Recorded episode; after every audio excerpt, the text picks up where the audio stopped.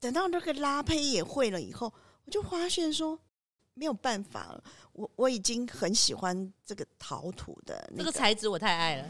对，欢迎来到米博士的艺术诊疗间，我是陶博馆的米博士。今天呢，我们邀请来的也是台湾重要的一个陶艺家邓慧芬啊，大家好，我是邓慧芬。那我们邓老师呢，做陶经验大概有三十多年了吧？我是一九八七，所以是三十四。对不起，三十四哦，对不起，一群数学不好的人。真的，我对数字也是超不好的。对。他的陶瓷创作啊，跟公共艺术啊，都荣获很多大奖，比如说陶博馆办的陶艺双年展的优选啦，文化部公共艺术的卓越奖等等。就是你知道，我们上我们节目，你要经过诸多肯定才有办法上来的。那当然，就是作品被收藏，就更不用说。那老师的作品是蛮几何的，方啊、圆啊，然后也算彩色缤纷，就是它有一些插画的元素在上面，这样。嗯像我们陶博馆月门广场那边有一个月门传说的作品，它就是拱门的一个概念。老师可以跟我们聊聊，就你的创作想法、形式，跟我们观众分享一下。其实我的创作啊，大部分都是跟我的背景是有相关的。嗯，因为我是实践家专，我们那时候还叫家专。现在是实践大学吗？对。哦。哎，然后到了学校以后，它就分成空间设计跟一个产品设计。那产品设计里面就有陶瓷，但是我是空间组的。可是我在三十年后，我竟然是在做陶的，对，做了三十几年的陶艺。所以之后碰到以前的老师啊，他们都会很惊讶说：“啊，你是空间组的，怎么会跑去做陶瓷？”因为对他们而言，陶瓷应该是在产品类，对。可是你一直是在空间空间设计这一块。对，那学习的背景因为跟空间有关，所以我就会把一些空间的概念放到我的作品里面。那我常常在笑说：“哎，我们这空间设计也不是建筑系，也不是建筑师，我们不能盖一个大房子。我做了陶瓷以后，我可以盖小房子。”设计它的轮廓，我可以设计它的色彩，我可以设计它的大小。所以你在陶土里面在追寻所谓空间设计师做不到的部分。是啊，是啊。其实我毕业的时候也有去景观设计啊、庭园设计、环境设计公司上班，然后身体不好，就从台北。应该蛮累的吧？是不是？哦，是哦。记得那时候去那个公司上班，然后那个老板是我的老师。一开始只有我一个员工，哎，前面员工跑掉了。对，然后我就进去以后呢，大概两个月，一两个月就有新的成员要进来，那就两个人在做，但是我越做就不是很开心吗？对，因为它牵涉到一些工学方面，然后我每次都要去查一下他那些我们以前在学校没有学过的，但是我很会把他形容的东西描绘出来。所以提到说我想离开这个工作的时候，老师呢就一直给我加薪，好困扰啊！老板一直加薪，老板加薪，然后又加那个啊两个人嘛，那你就企划部的经理。哦，是是是，所以他一直不是要钱就是要职位嘛，对不对？对。可是呢，就压力很大，就是说我们不是建筑。那我只能不断的去查看，然后一直质疑自己。对，然后我就想说，这样可以吗？这样可以吗？可是老板都没有说话啊，老板觉得可以。你知道那时候就设计一个，你们这个年代都没有听过。那时候流行一个从日本来的，叫做原野乐园，嗯，就是用原木跟绳索一关一关，譬如说有绳索绑住那个原木，然后这样一块一块一块。跨过去，跨过去啊，然后或是原木做成有一点像那个楼梯或者什么要爬，对对对，那你就挑战这样子。那那时候我就是要去画这一些，哇哦！所以呢，我就要查很多资料，这个压力很大。然后后来呢，因为我就有一点感冒，就生病了，我就跟老板趁机赶快 说对，拜拜，然后再加上就是说想回家，我是台南人嘛。啊回家以后就回到母校，就是长隆中学去兼课，就开始教书的那个生涯呀，这样子。所以可能我接触的都是空间的设计，嗯、所以我很喜欢跟空间相关的造型啊。啊所以我一直在创作当中不断的在追求我可以创造出来的这种空间。那像这个插画形式，它是选择什么？小时候很喜欢画画，然后我记得我喜欢画娃娃。我记得我小学啊，我们同学就这样排一排，要请我帮他们画，因为画。哎，你从小就跟设计很有就不晓得关联呢？对啊，就很喜欢，但是我没有真正受过这种就是说是的美术培训这样子。小康之家也没有办法送去说学美术啊，去画画。但是我有一个舅舅，他其实应该算是我的启蒙老师。他是很早期台南师范毕业的，其实，在当时台南很兴盛绘画家教这样子哈，然后你收学费可以赚很多钱。可是我那舅舅就不是这种，他不随便收弟子 的，哎，他就不收。然后是很多同事就跟他拜托，他就勉强收了我们几个，然后他就叫我也去画，因为他知道我喜欢画画，所以呢，有时候他就带我们去写生呐，这样子。然后就是指导一下这样，所以老师的绘画功力其实还蛮好的吧？有有启蒙，然后舅舅的书法也写得很好，我也就是字也写得还可以。嗯，嗯真的有高人指导，一定有差啦。可是呢，就是。真的没有学过正统的哈，但是我觉得绘画这种东西其实天分很重要啦，就是说对色彩的感觉啦，嗯、还有这个热忱，就是说像老师小时候都会对于绘画有兴趣啦，然后因缘际会在学校里面摸到桃嘛，这一块对，那是第一次，我们那时候就只会拉胚，那玩了也没有很久。因为玩的过程当中哦，我又掉了什么戒指啦，又掉了那什么项链啦。哦，做陶的女生没办法太爱美，哎，这有点困难。对，然后我妈妈给我戴的镯子也是每次这么刮刮，这么刮那个那个拉胚，就自己还没有拉好，然后各种东西就去撞到这样。是，所以那时候也没有真的就往陶瓷的这个领域走，只是有点像是课余有时间，然后去去摸一下。对，所以其实我接触陶艺真正是在美国。为什么老师后来决定去美国？后来我从兼任转成专任。那教书哈，你知道热忱常常就是会被一些因素影响到你，那个热忱就会慢慢慢慢就会被磨。然后我先生啊，他要去美国留学，然后那时候不能同时出国。夫妻不能同三十三十五年前是这样哎，你说三十五年前规定就是对夫妻之间不能同时出国，戒严时期是这样的。他是怕你不回来是吗？我就不懂啊，我们现在就觉得说，哎，这是怎样的一个规定？留学生出国，你的眷属申请一亲，一亲的话就是你出国半年以后才能去。哦、oh，OK，他不能跟你一起同时去，对，所以变成说你先生去那边已经先去念书了，嗯，然后你要半年后以依亲的身份才能过去，这样、啊、是，是是。是。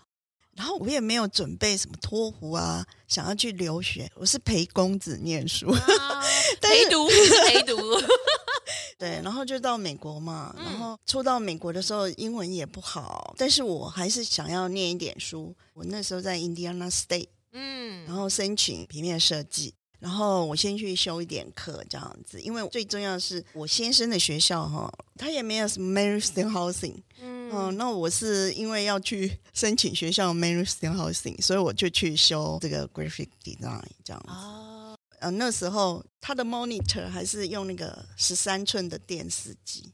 哦。OK，是用电视机。呃，对的，理解理解。还在历史课本上面也有写。哦，对，就是那种历史上的。对，因为活在历史，然后也太资深了。所以你可以知道我的年纪了。其实一开始我也没有做陶，然后是我先生他大概十个月拿到硕士嘛，然后我们就搬到 Oklahoma。我本来想要再去修课。他就说：“那你要不要去念那个室内设计啊？”我先生这样讲，然后我就说：“我不要，我我先先享受一下这个美国的生活。其实我很喜欢手作，所以我有去做教会有一些，比如说 quilt 烹饪的课啊什么的，真的很家政路线。对，可是我记得我考上实践家专的时候很不高兴，因为家政学校哎，人家说新娘学校哦，嗯呀，这听起来就不太开心。对。”但是其实里面还是有很多不一样的内容啦，它就是它还是有专业，只是说他用这个东西去把它框起来有点怪怪的这样子。是啊，是啊。然后就是大概过了两年，有一天回我的宿舍，然后路边就看到哦有一个工厂，然后外面有一堆人在那里在对着一个窑，然后有冒烟，冒很多烟。然后还以为他们在烤鸡嘞，还烤披萨，他就很好奇啊，就跑过去，然后我就看他们就说这是软裤这样，嗯，然后哦我就记住那个名字，然后就回来查，哇，那就是热烧，所以他是把它放在一个窑里面，然后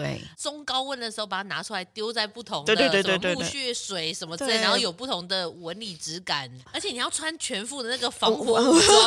不然那个火要喷出来了这样，对，因为它丢到水里。或者是木屑，它就会瞬间冒烟，还是什么？啊，它就会在里面产生一些还原的作用嘛。然后你加盖，盖起来的时候，它就没有氧气，它就会去燃烧胚体里面，嗯、或是你用药的氧，达到还原的效果啊，这样子就可以有一些作用。如果你没有上釉的地方，可能就会被那个烟熏的黑黑的。当然，这个陶土的材料要耐冷热收缩，不然一般陶土，哎，在家不能这样玩哦，在家这样玩，在家这样玩，这土就没有。要跟观众讲一下，不然他就说，哎，那个邓慧芬老师说，这个土我就是从窑里面夹出来，可以怎样怎样，就一夹出来全部裂光。还有就是我们这些你使用的器皿也是一样。不能说我这一下子烤一烤，然后马上拿出来去冲冷水，嗯，也容易产生。一般一般的陶土没办法承受这样了。对啊，对啊，对啊，对啊。嗯、所以就看到说啊，学校有这个设备，然后离我家也不远，觉得说嗯还蛮有趣的，然后就知道那个场域是在做陶瓷。那时候刚去美国的时候，那种文化的冲击哈，其实蛮大的。那个时候应该更大吧，因为那时候亚洲人又少，然后什么都没有。我们那时候去是四十点多换一美元，你就知道也太贵了吧。然后那时候的冲击就是说，去到那里就觉得什么都贵，贵翻天。然后你的程度就是在九十九。九十九 cent 啊，因为美国他们那个标价东西都很喜欢用一九九，对，二九九，就觉得好像没有三块，对对对对，二九九好像还可以，就是一个门槛这样，对对对，所以你的那个价值观就从零点九九变成一点九九，变二点九九，可能要习惯之后你才会，而且你带去的钱都是要计较的很清楚，啊，规定哦，一个礼拜的伙食费哈不可以超过十五块，因为超市说。你如果买超过十五块，盖一个印章，在 Thanksgiving 之前盖了十个章，你就可以换一只火鸡。最早几点在美国？哎，就是集满十五点，然后就感恩节你就来换一只火鸡，而且是十四磅的火鸡，他就鼓励你感恩你耶。哦，是那时候生活就是这种乐趣啊，就是很有趣，对，很有趣。就是美国的生活，以前去的时候，台湾的一些琐事哈杂事比较少，亲戚也少。去到那你就孤独两个人。后来真的体会到，以前人家说：“哎，你为什么不做这个啊？”我讲靠，一了比够吸干呢。啊！可是你去到美国，你真的美国时间很多。然后我就开始注意到陶瓷。然后因为我们的生活习惯不同，去的时候买了一套餐具。那个碗哦，他们不吃饭嘛，他们是装汤的，汤或沙拉等等。对，所以它的碗是没有那个圈足，它是平的，就很不好用啊。就在那个东方人开的超市，就看到那大陆进口的那个米粒碗，现在还是有米粒烧那种，对对对，有一粒一粒啊，就它有一个小小的洞，然后但是是有点半透半透的这样子。对，那那时候我看哇，一个碗要两块美金。哦，不行，我只能接受一九九。对。然后我那时候想说，哦，我就赶快去查那个陶艺啊，陶艺科啊，几个学分。我的机会来了，我的机会来了。很好笑，我就觉得啊、哦，我做陶哈，起步是在贴补家用，不是也是一种折价券的概念有没有？哦，是是是啊、哦，然后两个学分，那我只要缴十块钱，我只要做五个碗，我就赚回来了。哦，对，因为超商一个碗就两块，两块，嗯，反正我只要做五个碗，其他都是赚的，划算。嗯、对，家庭主妇上身，那时候想法就是这样。我只要做五个碗就够了嘛。对，所以那时候很单纯的一个想法就是说，我想要做一些实用的，然后我就要有圈足的 我就去拉胚了。对，我就去拉坯，然后就去修这一门课。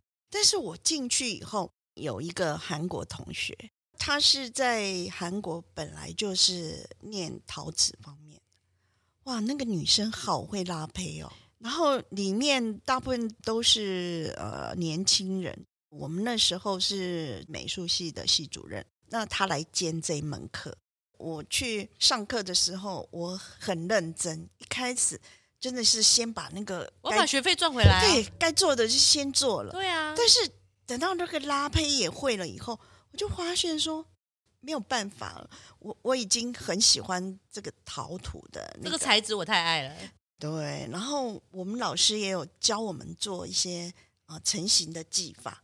比如说陶板的成型，那尤其是陶板，它就是用塑胶袋来擀陶板。那是我后来回台湾的时候，嗯、我有机会都会把那个塑胶袋擀陶板的方法教给大家。可以解释一下为什么要用到塑胶袋？因为因为一般人有设备有陶板机，他就不会去考虑到说用塑胶袋。他就算没有陶板机，他也不一定用塑胶袋。一般我们就是放在背部上面擀呐、啊。哦、oh, no，然后翻呐、啊，擀呐。对对对，他就是呃，先把土拍平。对，那你也可以用拳头稍微敲一下，然后拍平以后呢，就是甩一下，把它稍微甩平一点，这样对，甩，把它展开一些。对对对，展开以后你就放在塑胶布上面，嗯，然后用大的擀面擀面棍，然后你就从中间往外擀，擀完以后你就觉得擀不动了，对，就在上面铺一块塑胶布，嗯，然后拎起两块塑胶布。当你拿起来的时候，那一块土是不会掉的哦，因为它水吸住了，对，住了。然后你甚至拿到一百八十度，它也不会掉。哎，再把它翻过去以后，然后再用另外一面再擀。对，所以它这样的好处会变成说，因为我们一般翻图板可能是图板胚布，然后木板，嗯、对不对？对，然后上面我如果要翻过来，我再再放一个胚布，一个木板，然后两个夹起来，然后翻过来。可是那个很重，对，那木板很大块的话，你怎么办呢？对对。你知道我们陶博馆那个月门的传说？嗯，那个是我全部用手擀的。哎，那很大哎，全部是用塑胶袋来擀。哇，好强哦！我可以擀到一百公分这么大。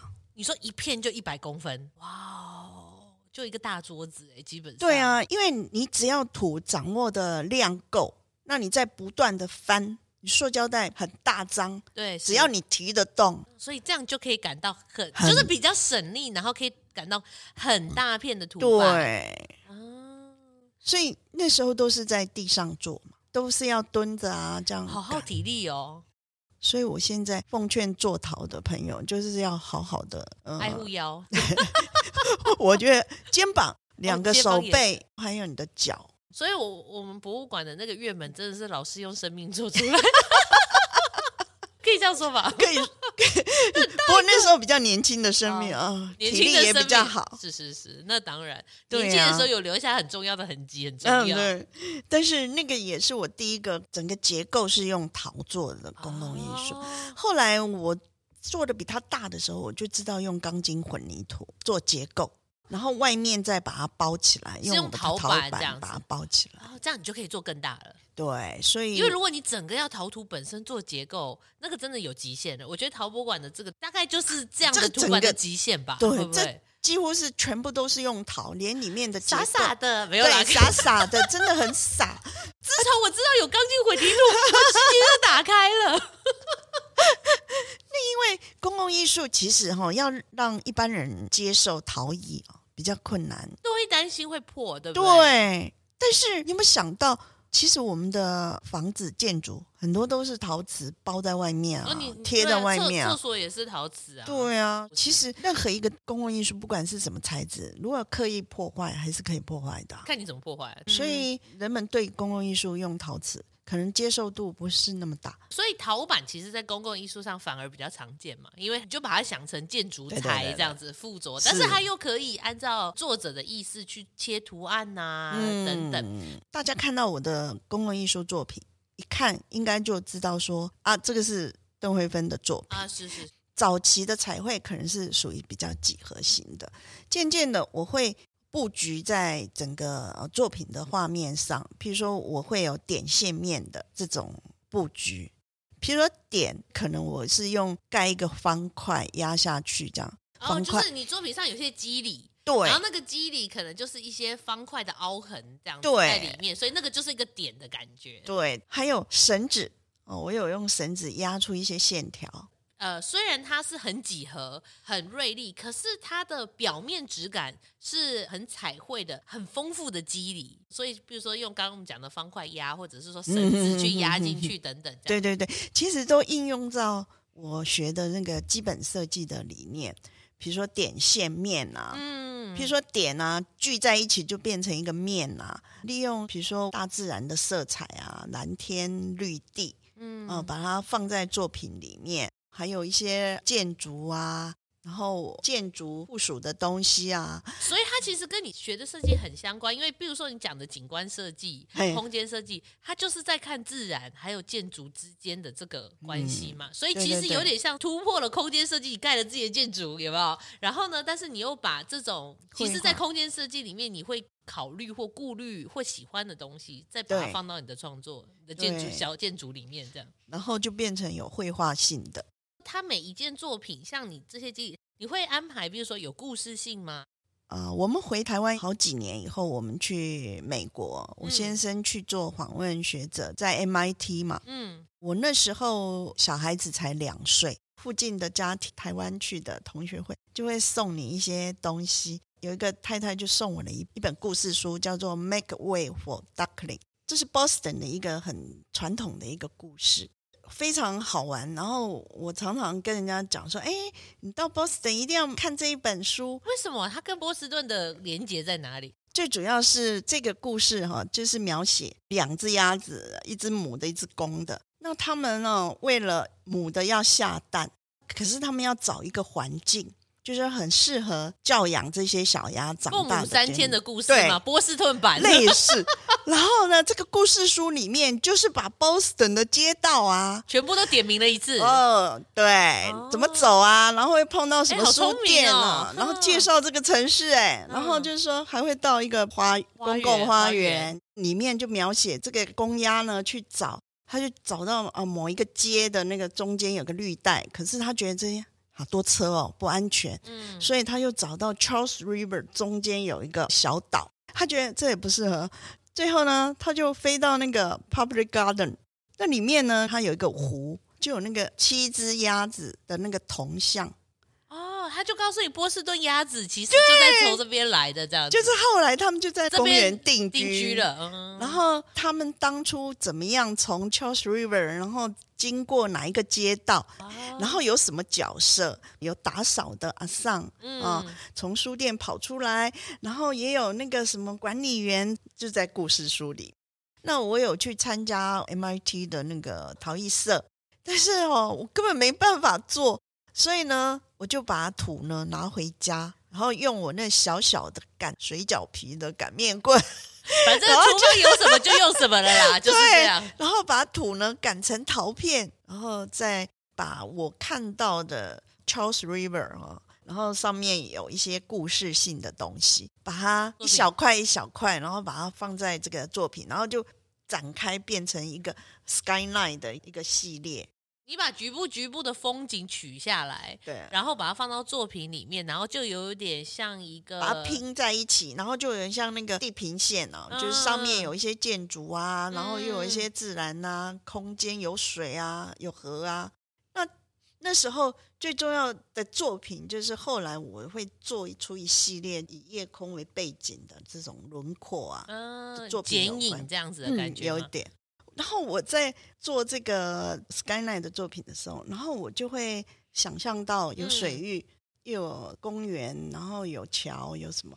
我会把它就用抽象的方式把它放在作品里面。然后后来我还会加一些立体的活动的那种管状的东西，就是可以插进去的东西。嗯、对对对，那是因为我在那个 Cambridge 的时候坐那个地铁嘛。有时候等车会很无聊，那他们那就设计一个铜管在那个车站等车月台的墙壁上有一个把手，你可以去摇，嗯、你要摇很久，那个力量会传达到那个铜管，嗯、然后铜管会互相碰撞，就会有声音。小朋友应该喜欢吧？对，有音律。嗯，那我那时候就会用一个管状这样可以插在那个作品上，啊、那次是一种声音的记忆啊，啊，真的真的就是会把一些生活中的小片段，嗯、然后把它画成一些回忆的小小建筑类似，尤其像声音的记忆啊，对对对对对，很有趣，用形象把它把它留下住，对，对，真的。对，其实我在美国做陶的时间没有很长。嗯，我在 Oklahoma 的时候，因为准备要搬到加州，那七月的时候，因为我不是那个贴补家用嘛，对，贴补家用的可怜的做的很多东西。然后我的韩国同学啊，他就来我们家看到我做那么多东西，他就觉得说应该要把它卖掉。他说：“哦，我们这个城市哦，每一年呢都会有一个 Art Festival，然后就是摆摊，但是只有一天。”他是在那个我们当地 Stillwater 的那个法院前面，前面嗯、呃，广场草地，美国人很喜欢在法院前面做一些事情，是啊、哦，对，所以他就说，可是啊、哦，你必须要去申请，你要寄幻灯片去，对，那个时候是幻灯片的年代，对，对对对。啊，召唤灯片也是一个挑战，是没有错。然后你就寄去，然后审核通过，他就会给你一张桌子、一个板子，然后你就可以卖桃。那个 festival 哈、嗯，同学也来帮我搬，然后我先生也是哦，帮我把那些。你先生有没有觉得老婆一直在旁边搞这些奇奇怪怪的东西？哦，有，我常常我常常都是做到忘记时间了。想说我都下班了，我的老婆呢？然后那个 festival 哈。嗯我就把一些家里有的东东搬搬出去啊！你老公应该很开心吧？终于出清了，家里有空间了。然后，然后我为了那个展览，就想说啊，如果那些卖不掉，我就要做一些小别针啊，哈，那么很你很有那个摆摊的概念，对，或小别针，然后三块钱啊，然后就可以卖掉。然后我一摆啊，我觉得美国人真的很热情哎，他们真的很喜欢手做的东西。那个小男生，我妈妈带着来哦，然后他看到一堆那个别针，他就跟他妈妈讲说：“我全部要。”哇！他说：“我全部要。”小男孩的眼睛发光了，找到宝物了，我要全部带回家。到了最后啊，还有人来颁一个银奖给我，就贴在那个作品上。所以你摆摊还要再被评审，就对了。对，然后奖金七十块。哎，也不错啊。嗯，对啊，你还在卖，你边卖，然后还不小心被评了，还多赚了七十。然后那那个展览呢，我先生哈就趁我去上厕所啊，就很便宜，把那个什么青瓷啊、铜红啊，因为我那时候也烧一些呃实用的碗盘嘛，就十块五块卖掉这样。不是你你老公也太认真的，就是那个 就我那一天哦，总收入哦卖了七百块。哇。那时候我先那个奖学金一个月奖学金只有五百五，哎，可是这也不能这样讲，你也就是做对我做了一年，你做了很久，然后那一摊就是让你发光发热一下的。他他们是很羡慕你的才华，没有错，但是他就说 家里做了一堆，真的，那怎么办呢？就是所以你知道他看到卖成这样，他觉得说天哪，有原来有出路，原来有出路，有没有？就是老公的，他有没有之后就是比较无限支持你，比较比较那个，人家学艺术都这样，家人就是这样。看过你有什么，他才会觉得说，OK，我好像可以投资你了，这样子。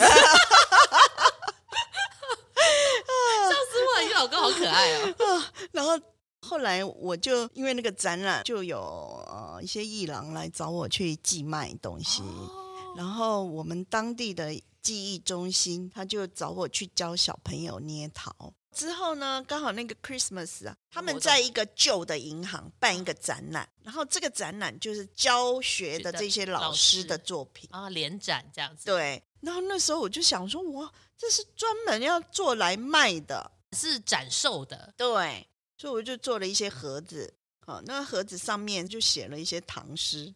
啊，糟糕！你怎么这么会行销？我的妈！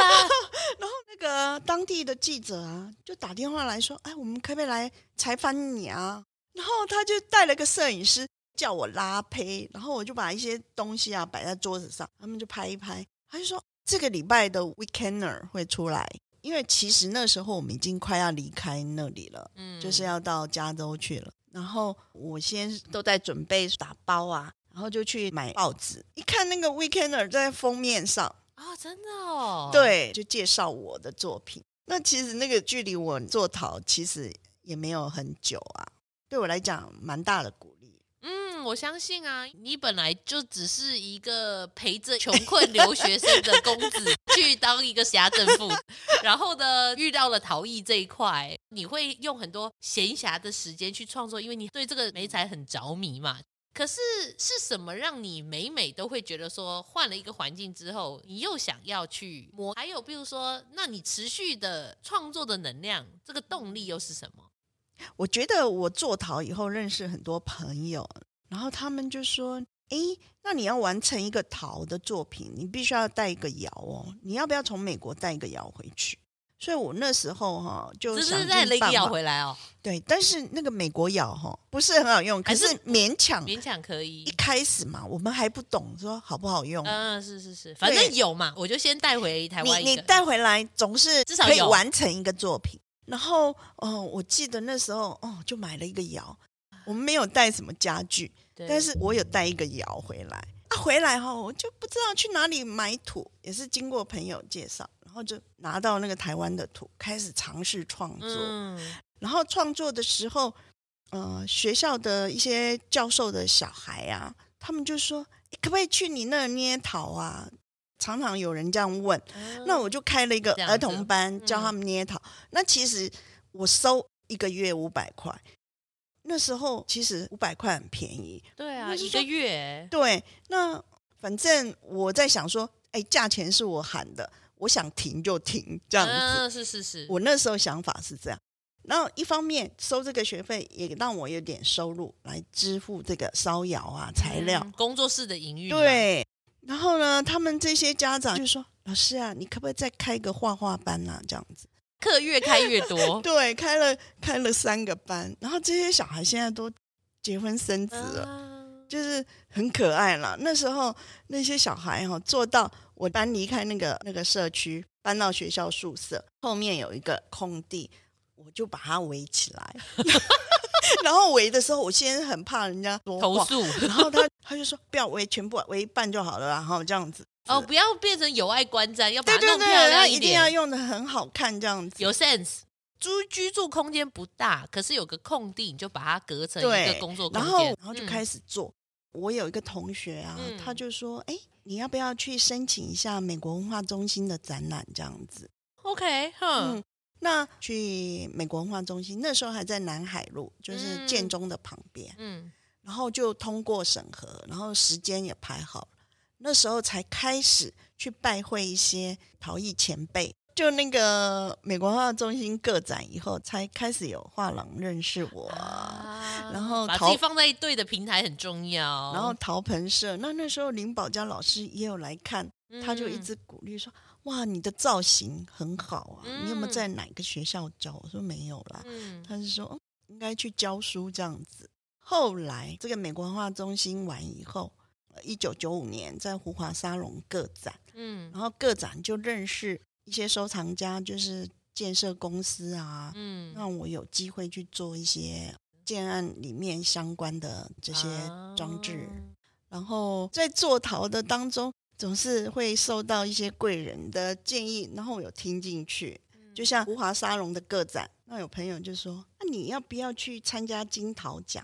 那时候我有听过金陶奖，可是我没有勇气参加。那个是最早的合成文教基金会办。哦然后我参加的那一届已经是第四届，嗯嗯嗯，我那时候也是朋友说，你知道我们在画廊展览也是很辛苦哎，嗯，你可能忙了一整年，你卖掉的金额可能百分之五十是画廊拿走，可是你一整年就要靠这剩下百分之五十，对，那你还要材料啊、时间啊，所以他就说，那有那个比赛啊，你去参加啊，去偷偷看可不可以当个奖金猎人，你拿的金奖就三十万呢。然后我就想说，哪有拿金奖那么容易的啊？三十万，大家都争着要，好不好？那一年个展结束以后，我就去投那个金桃奖。嗯、我记得我那一件作品就是叫做《拱形里的天空》，就是用组合的，所以会有组合的，也因为你创作的环境比较小，然后你的设备有限，嗯，你的窑可能就那么大，那你做到极限，你也要把它组合起来啊，嗯、就可以变大。空间小，所以你你的大的作品是变成改用组合的方式把它组成一件。对对对，那我那时候我就做了七块组合，就变成一个拱形这样子，然后利用我想象我要表现的那个空间里的那种色彩啊，还有图像，比较属于抽象的几何。嗯，然后烧完了以后，我又把它拿去坑烧，就再去熏一下这样子。我那一届就拿了金奖。真的，对这个比赛真的对我很有帮助，因为三十万奖金，我就赶快去买一个窑，因为我的旧的窑已经不堪使用了。哦，那时候就很开心，就觉得很有信心。第二年那个金桃奖第五届的时候，那一年我就准备了两件，一件是传统创新，一件是造型创新。嗯。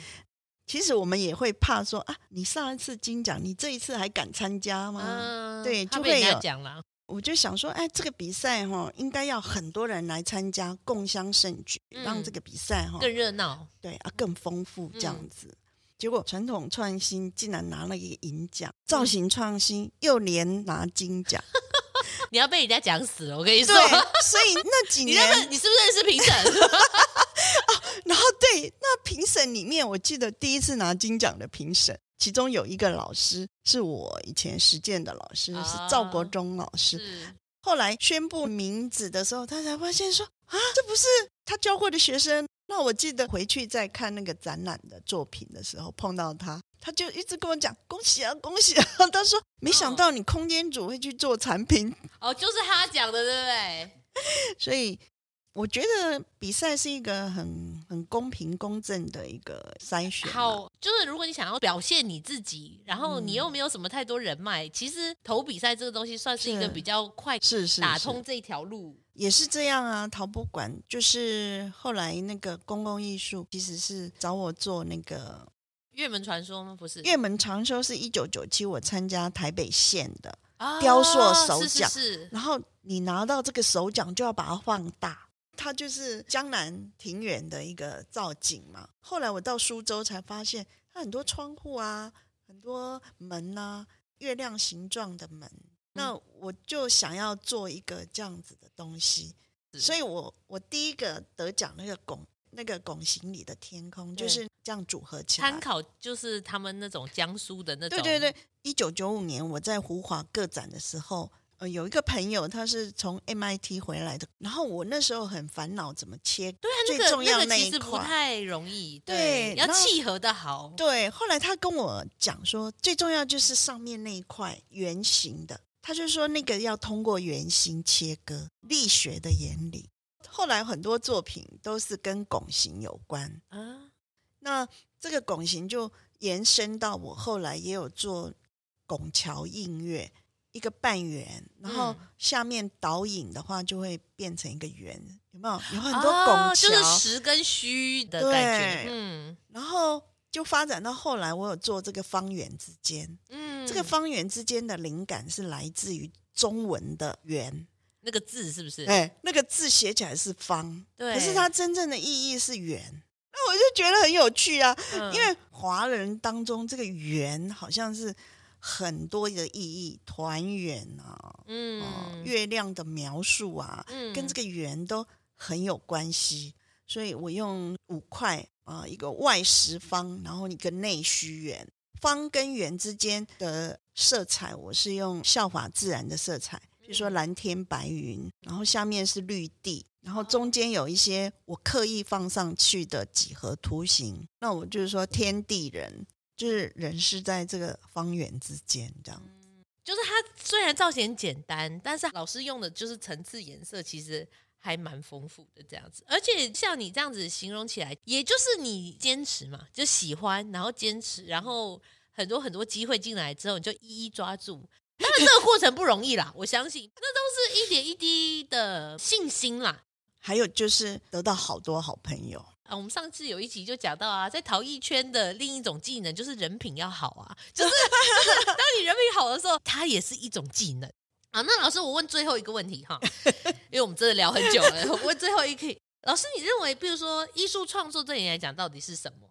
我觉得艺术啊，就是一个生活，就是真的耶，就是在生活当中生活的一部分。像我现在啊。我说我年轻的时候对于教书啊，我想说哇，我要出国了，终于可以摆脱这个教书。但是呢，我竟然现在在中央大学，你又回来教书了。对，我现在有一个陶艺班嘛，哈、啊，是，这是社团。我发现我们的陶艺班已经快二十年了，哇，好久哦。对，有时候一算这个年龄的时候，我就发现说，不含那个教小朋友，就教大人，我已经教快二十年了。我很开心，就是说，当初杨文礼老师有一次提到，因为我那时候小孩还小，心里就会很着急，说我没有时间做陶，被很多家庭的事情给绊住。住但是现在小孩子当然也大了，然后你最终还是在做陶，只有陶在陪伴着你。我很开心，就是说我在教陶的过程当中，有这么多学生愿意来跟我一起做。虽然我常常会发脾气，然后总是从年轻教到最后，就变成哦，你是最老的一个了吗？